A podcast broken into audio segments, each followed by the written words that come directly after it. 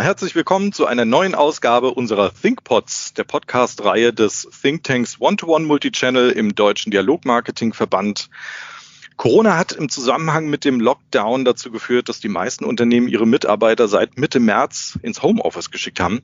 Und was das bedeutet, insbesondere eben auch für die interne Kommunikation. Darüber wollen wir heute sprechen. Und ich freue mich, dass einer unserer Gäste hier Markus Geiger ist von Mund Direkt. Markus, grüß dich. Hallo Boris. Ja, ich sag gerne mal was dazu, was das in einer Agentur wie wir die Munddirekte sind, mit einer überschaubaren Größe so für Maßnahmen mit sich gebracht hat. Und dazu muss man sagen, dass wir im Vorfeld relativ wenig Homeoffice-Tage der Mitarbeiter hatten. Das heißt, wir sind hier schon so eine Einheit, wo es um den täglichen Austausch im, im direkten Austausch geht und mit vielen Meetings. Und ich habe dann mal entschieden, dass ich sozusagen die Agentur zu meinem Homeoffice erkläre und habe die Mitarbeiter alle ins Homeoffice geschickt. Dazu ist gekommen, dass wir glücklicherweise auch Ende des Jahres 2019 umgestellt haben auf Microsoft 365. Und das heißt ganz einfach, dass wir da dann auch das Thema hatten, die Chance und auch die Herausforderung, uns viel mehr mit diesem Tool auseinanderzusetzen. Das heißt, wir hatten unsere Daten schon alle in der Cloud und wir waren also sozusagen Homeoffice fähig und haben dann eine dezentrale Struktur relativ schnell auf die Beine gekriegt. Und die Mitarbeiter, die am Anfang ein bisschen skeptisch waren, sind im Prinzip nach kurzer Zeit ganz glücklich gewesen, haben gesagt, hey, das funktioniert ja ganz toll. Wir haben also unsere ganzen Präsenztermine sozusagen in den virtuellen Raum verlagert und dadurch, dass wir auch unsere Daten glücklicherweise eben auch schon vorgehalten haben, konnten wir im Prinzip diese ganzen Meetings mit den jeweiligen Daten und Präsentationen und entsprechenden Dateien auch halten. Und jetzt haben wir so einen Zeitraum mit den ersten Erkenntnissen und die Leute kommen aus dem Homeoffice wieder und sagen, ja, konnte ich mir vorher gar nicht vorstellen, aber mittlerweile wäre so mein Vorschlag, ich möchte jetzt drei Tage die Woche im Homeoffice sein. Also da haben die Mitarbeiter selber neue Erkenntnisse gesammelt und ich kann also auch bestätigen, dass bei uns das Ganze schon auch dazu geführt hat, dass so ein bisschen ein bestimmtes Grundrauschen runtergefahren wurde und die Mitarbeiter sagen, im Homeoffice arbeite ich effizienter. Und auch von meiner Erfahrung her kann ich sagen, man ist fokussierter.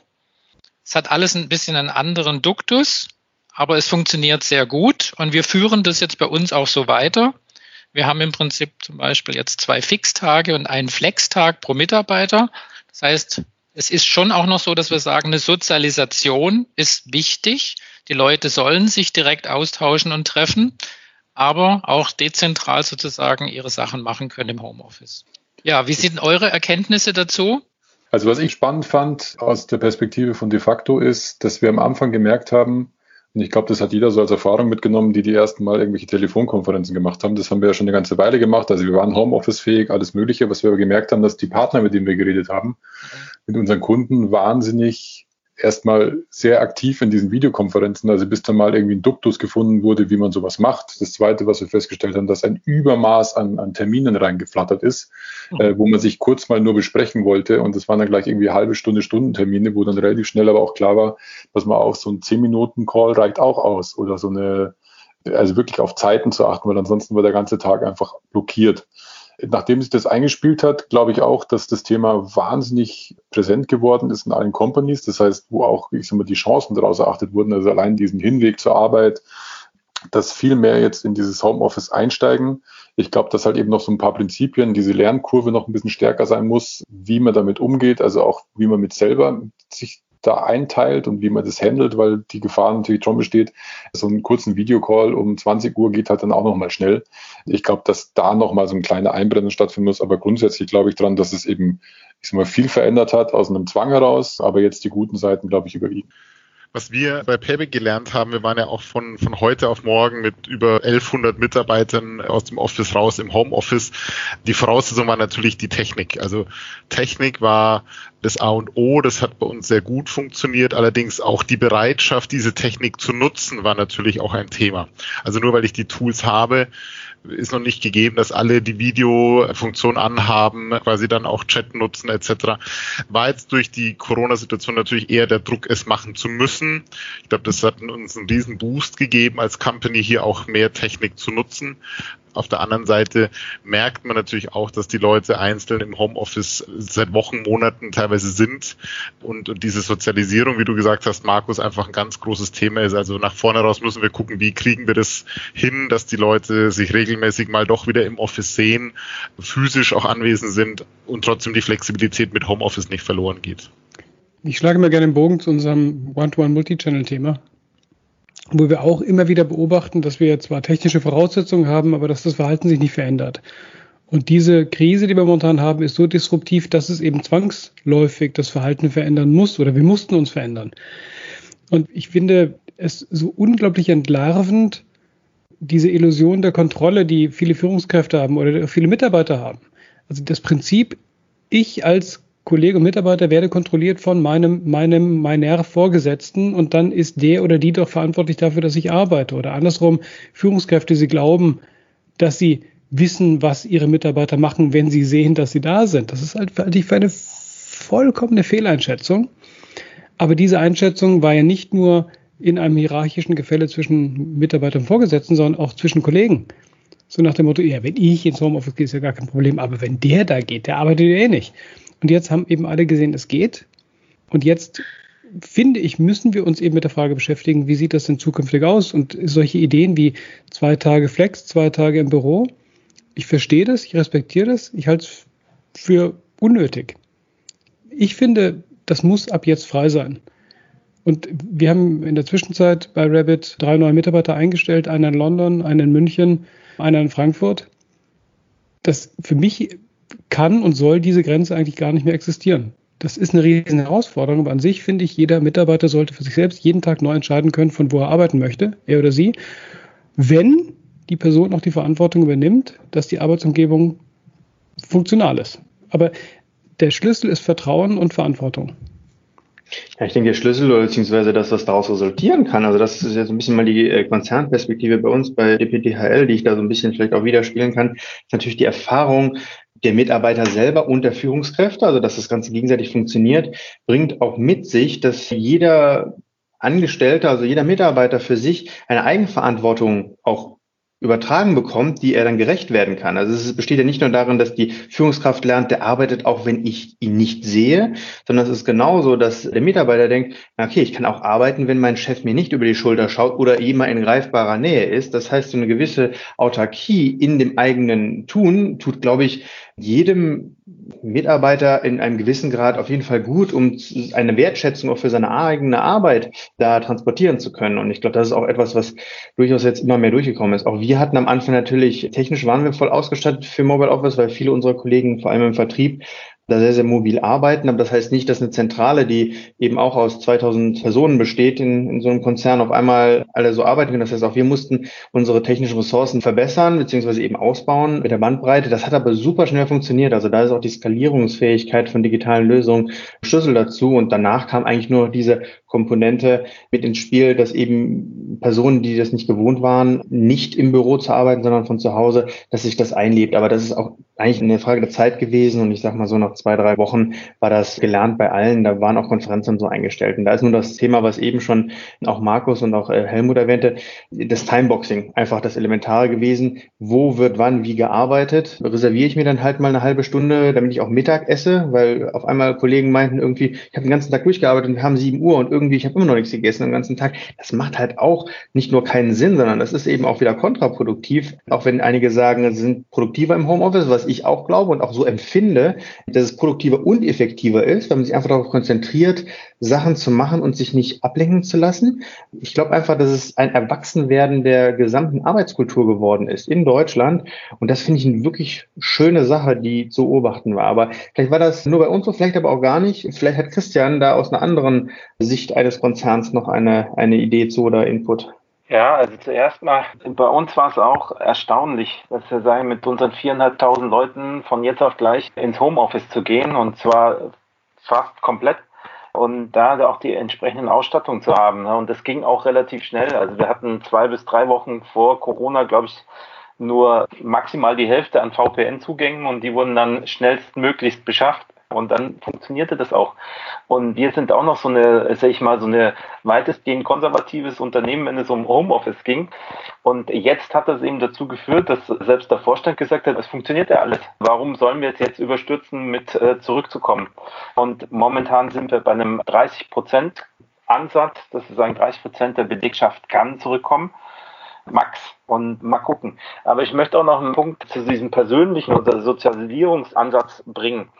Ich glaube, bei uns wird merklich, sag ich mal, hast du natürlich WebEx oder GoToMeeting oder sowas, hauptsächlich WebEx, aber da wird oft nur die Telefonfunktion genutzt. Also die Leute scheuen sich bei uns, die Kamera anzumachen und das zu sprechen. Mir hilft es zum Beispiel jetzt in den Kontakten jetzt zu Rabbit oder auch hier mal die Leute zu sehen. Also ich schalte gerne das Video an, weil das so diesen Ansatz ersetzt. Ich telefoniere. Telefoniert habe ich ja auch vorher schon viel und habe aber dann die Leute im Büro gesehen.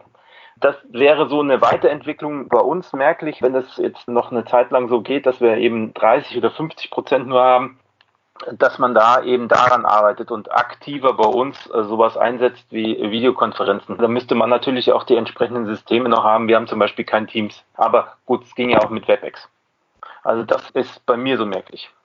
Also da kann ich mich meinen Vorrednern im Großen und Ganzen nur anschließen. Ich habe eine Headline gelesen, die hat mich beschäftigt, weil sie das auf den Punkt gebracht hat. Homeoffice ist gekommen, um zu bleiben.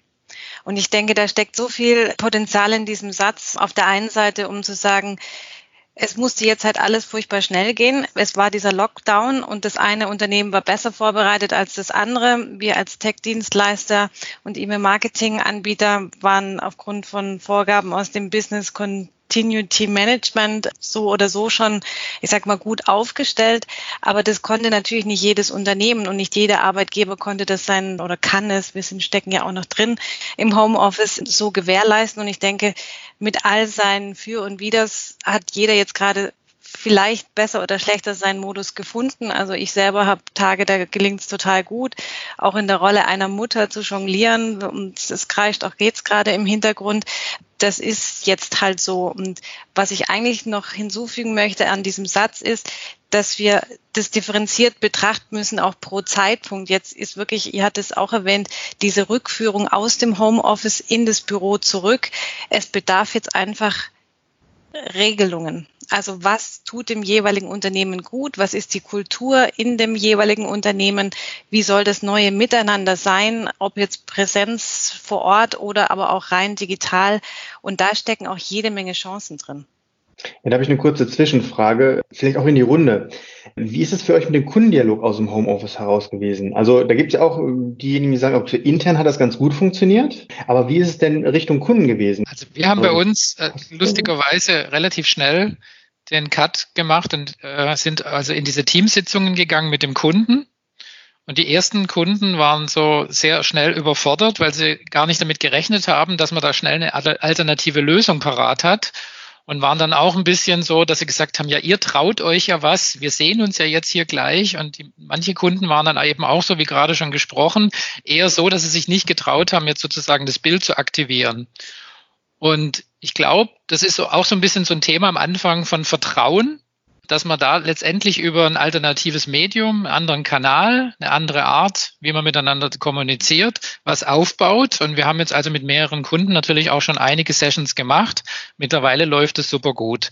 Aber auch die Kunden selber, hat man eben gemerkt, waren eben auch noch nicht so schnell vorbereitet und haben sich halt auch ein bisschen sozusagen erstmal ein bisschen eintunen müssen, um da letztendlich mit so einem Medium umzugehen.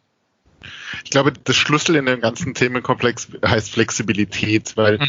ich muss mich als Unternehmen zukünftig flexibel aufstellen, diese Möglichkeiten zu bieten, sei es im Office, sei es von zu Hause, weil spätestens bei den Kunden und Partnern, die da draußen sind, wird nicht jeder komplett wieder in Office, in Präsenz arbeiten gehen, auch nicht äh, nur in Homeoffice. Also wir werden eine Mischung, glaube ich, in allen Ecken haben werden und deshalb muss diese Flexibilität in alle Richtungen gegeben sein. Und ich glaube ein Stück weit, dass wir da als, ich sag mal, die Dienstleister, die in der Runde sitzen, glaube ich, auch ein Stück weit Vorreiter sind, weil ich sag mal, wir leben das Thema Digitalisierung, wir leben mit den neuen Technologien, wir sind gezwungen, ich sag mal, allein aus unserer Profession heraus ja schon relativ stark digital zu denken und dann eben auch unsere Kunden an der Stelle mitzunehmen. Also wir haben auch viele, viele, die wir eben auch die teilweise nicht äh, über die Tools oder überhaupt die Möglichkeiten hatten, Videokonferenzen zu machen. An einen Kunden haben wir sogar einen, aufgrund von Datensicherheitsgründen haben wir einen Laptop hingeschickt, wo schon vorinstallierte, ich sag mal, Tools drauf waren, um mit uns Videokonferenzen abzuhalten, weil es aus Compliance, aus datenschutzrechtlichen Gründen für denen nicht möglich war, Videokonferenzen zu machen. Also ich glaube, dass wir da eine Vorreiterrolle haben und auch die Leute da mitnehmen müssen, die, die eben das so noch nicht beherrschen. Ich habe den Eindruck, dass wir Dienstleister, Helmut, als in der Effektivität und Effizienz diese Tools schon gut genutzt haben. Was ich festgestellt habe, ist, dass man viel mehr Anstrengungen unternehmen muss, um Casual Communication aufrechtzuerhalten. Also wenn man in der Kaffeeküche steht, dann quatscht man mal kurz. Aber man ruft nicht jemanden an, um mal kurz zu quatschen. Ich habe das dann schon gemacht. Kollegen auch gerne mal irritiert. Was willst du denn? Reden. Einfach um ein Gefühl dafür zu bekommen. Wir haben dann relativ flott ein Meeting einberufen, jeden Tag morgens 10 Uhr All-Hands-Meeting, wo jeder einfach mal kurz sagt, wie es ihm geht und was er macht. Um diese Kommunikation hinzubekommen, wir fahren das gerade runter. Jetzt gibt es drei Tage die Woche dieses Meeting. Die zwei Tage, die jetzt frei sind, haben wir jetzt ein morgens 10 Uhr in Deutschland Meeting einberufen. Das ist dann eben freiwillig. Aber um Räume zu schaffen für diese freiwillige Kommunikation. Und ein zweiter Teil, der mich momentan total beschäftigt, ist ein altes Udo Jürgens Lied. Kennt ihr das noch? Diese Serie Es war immer das Leben, wo er singt in diesem Refrain Was ist Zeit? Und das ist wahnsinnig wichtig momentan, das zu betrachten, weil wir haben Teilzeit, Vollzeit. Menschen geben dem Unternehmen Zeit. Das muss man wertschätzen. Auf der anderen Seite ist für das Unternehmen die Zeit ja keine Werteinheit, sondern es ist die Kreativität, das ist die Idee, die da entsteht, das ist die Leistung, die man erbringt, allein oder mit anderen gemeinsam. Und das ist für uns, glaube ich, jetzt alle eine große Herausforderung, diese beiden Dinge zusammenzubringen, weil Anwesenheit im Büro ist ja leicht zu messen. Und dann hat man halt seinen Soll getan. Aber jetzt können wir diese Anwesenheit, können sie in manchen Fällen messen, können sie vielleicht auch nicht messen. Wir müssen sie laut EU-Norm messen. Viele machen das momentan nicht. Aber selbst wenn wir sie messen, ich glaube, das ist jetzt auch so ein Ansatzpunkt, um zu sagen, was ist denn, wie werten wir denn, ob wir erfolgreich waren? Und das ist etwas, was wir auch, glaube ich, mit den Kollegen und Mitarbeitern individuell verhandeln müssen. Und wie du sagst, Annik, ist es, glaube ich, man muss sich als gerade in der Führung von Mitarbeitern muss man sich die, die Zeit viel bewusster nehmen, den Austausch suchen, weil genau diese, diese persönliche Interaktion in Meetings, in Situationen, wo man zusammen an einem Tisch sitzt, die Stimmung der Mitarbeiter so ein bisschen mitzubekommen, hat man einfach virtuell nicht so stark. Und ich denke, das ist genau dieses Bewusstwerden als Führungskraft. Ich muss mit meinen Leuten regelmäßig in Kontakt gehen, wie auch immer das ausschaut, muss Feedback geben und so weiter. Das wird wichtiger denn je. Und da kann ich noch einen schönen Knopf dran machen, auch in unserer heutigen Sendung. Man muss sich eben an der Stelle auch gerade als Führungskraft immer wieder bewusst machen, dass es einen großen Unterschied gibt zwischen Zeit haben und sich für jemand anderen Zeit nehmen. Und das macht uns das noch viel bewusster. Ganz tolles Schlusswort. Ich danke dir, Nick. Ich danke euch allen für diese tolle Runde, für diesen spannenden Austausch und danke natürlich auch Ihnen, unseren Zuhörern. Bleiben Sie gesund und vor allem bleiben Sie im Dialog.